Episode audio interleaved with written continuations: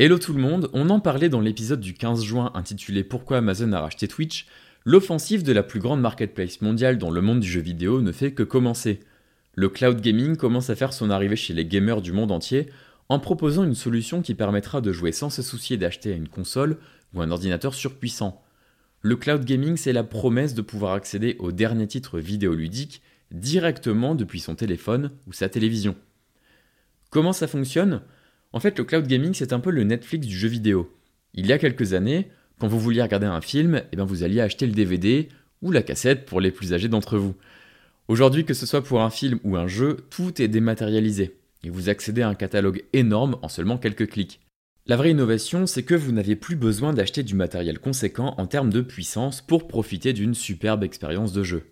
La dématérialisation se fait aussi au niveau de la machine. Concrètement, ce qui va s'afficher à l'écran pendant que vous jouez, c'est en quelque sorte une vidéo interactive. Tous les calculs nécessaires pour afficher le jeu, qui se font d'ordinaire grâce à la carte graphique de votre ordinateur, se fera désormais sur un serveur à distance. Vous l'aurez compris, il y a juste besoin d'une connexion Internet suffisante pour qu'il n'y ait pas un temps de décalage trop important entre le moment où vous appuyez sur la touche et l'action se déroule à l'écran. Tout comme Netflix, vous payez un abonnement mensuel à un prestataire de service pour accéder à la puissance décentralisée ainsi qu'à un catalogue de jeux. À l'heure où cet épisode est enregistré, il y a trois services principaux qui existent.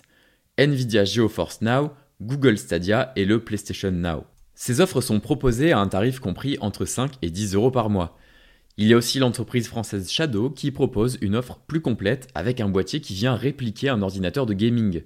Vous avez donc la possibilité de faire davantage que du jeu vidéo pour un abonnement allant de 15 à 50 euros par mois pour obtenir virtuellement une machine très haut de gamme.